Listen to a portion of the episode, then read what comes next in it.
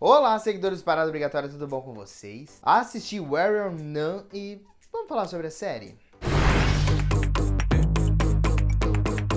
Antes de começar essa crítica, eu já peço para você deixar o seu like, se inscrever aqui no canal, ativar o sininho para receber notificação de quando postamos outros vídeos.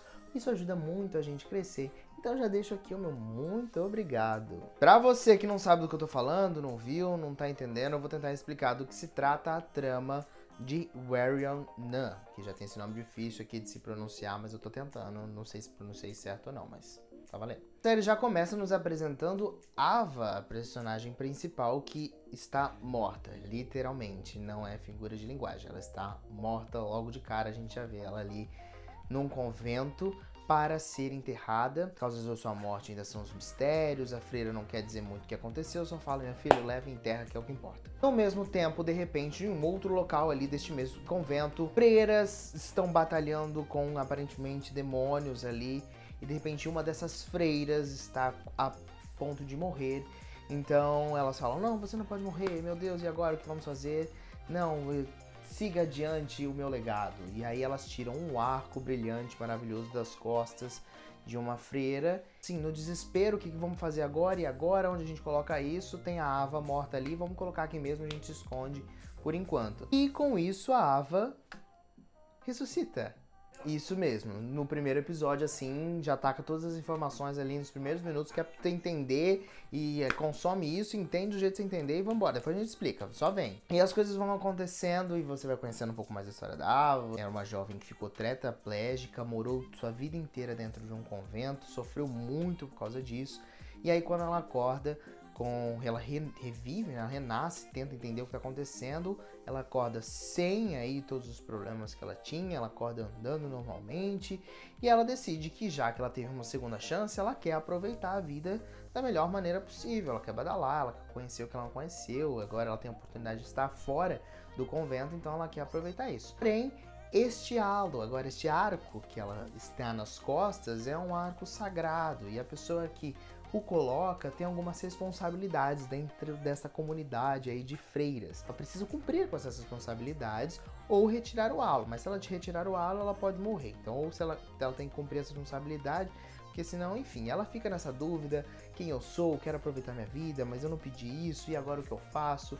E todos esses questionamentos, e aos poucos a gente vai entendendo melhor o que é esse halo e melhor qual é a trama e a vida da Eva. Toda essa doideira aí que eu falei, a série me pegou muito rápido logo ali nos primeiros episódios. Eu fiquei nos primeiros minutos eu fiquei bem curioso para ver mais da série. A personagem principal, ela tem uma simpatia muito grande, a atriz que interpreta a personagem principal tem uma simpatia muito grande, ela conseguiu me conquistar assim nos primeiros minutos, e eu fiquei realmente curioso para tentar entender o que era esse halo, o quem era ela, o porquê que ela tinha morrido. Logo nos primeiros momentos a série já te deixa questões para você ficar curioso e tentar entender. Só que a série ela segue muito o formato da padrão de jornada do herói, assim, mas assim, pegou e colocou, não, não quis nem esconder, assim. Se você não sabe o que é a jornada padrão do herói, eu vou deixar aqui no link uma matéria lá do Parada Obrigatória que explica melhor do que se trata essa jornada. Tem essa aceitação, esse processo de aceitação, de, de ter agora esses poderes, de ter essa responsabilidade, mas não foi ela que pediu.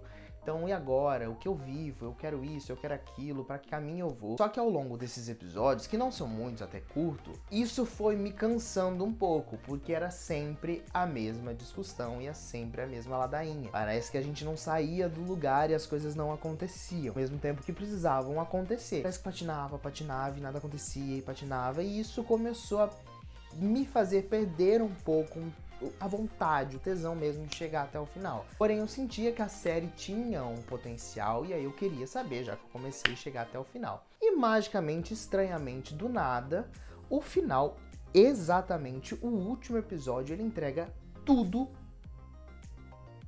acaba. Eu fiquei extremamente frustrado, uma sensação de frustração, porque você assistiu até aqui.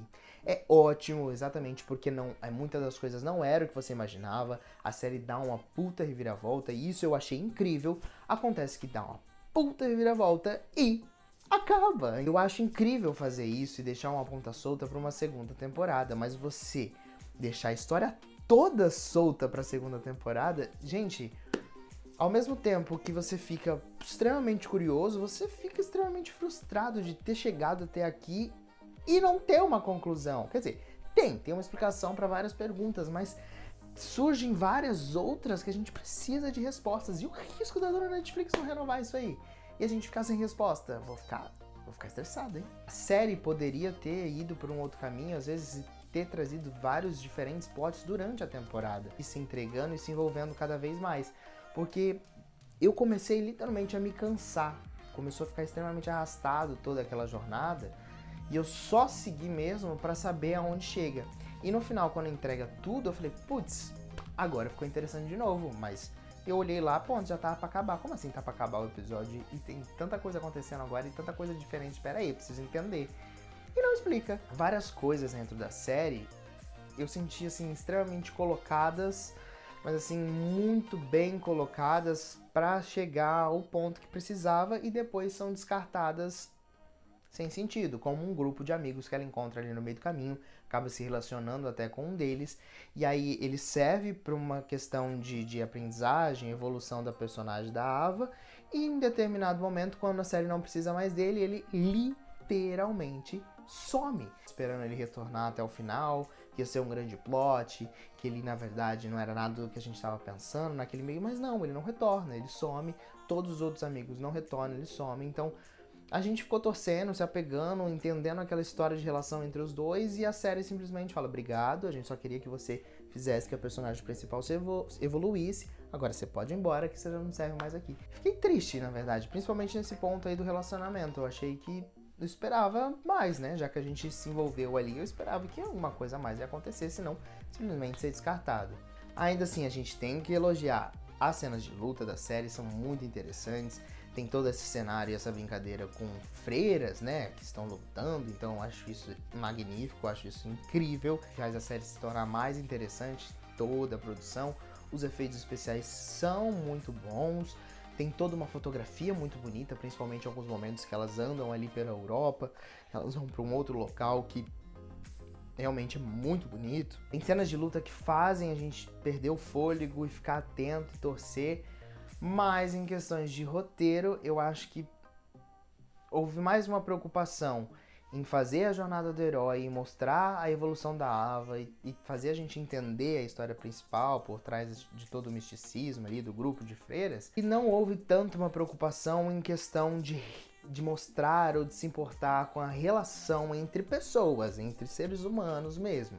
Fica parecendo que algumas coisas não são tão reais, sabe? Fica parecendo que a gente é muito descartável, sei lá, falta, falta até sentimento, sabe? Que a única luta delas é aquilo e, e a questão relacionamento tá, tá com problema aí. Precisava de um psicólogo ali para todo mundo ali para se resolver, que tem um grande problema. Dito tudo isso, minha nota para Where None é três estrelas. Tem mais pontos positivos do que negativos. Eu acho, eu sinto que a série tem um grande potencial e por mais que eu tenha feito várias críticas aqui, foi uma série que me prendeu e que eu fiquei curioso. Fico só chateado realmente de muita coisa ter sido entregue ali nos minutos finais e você aí sim sentir que a série tinha mais potencial e eles não foram. Eles ficaram mais ali na água com açúcar, só ali na, na questão da, de evolução. Eu acho até três estrelas até muito, eu acho que deveria dar duas, na verdade. Mas pela curiosidade de ver uma segunda temporada, eu acho, por realmente fazer me apegar e torcer. Eu acho que é por isso que eu acabei dando mais aqui.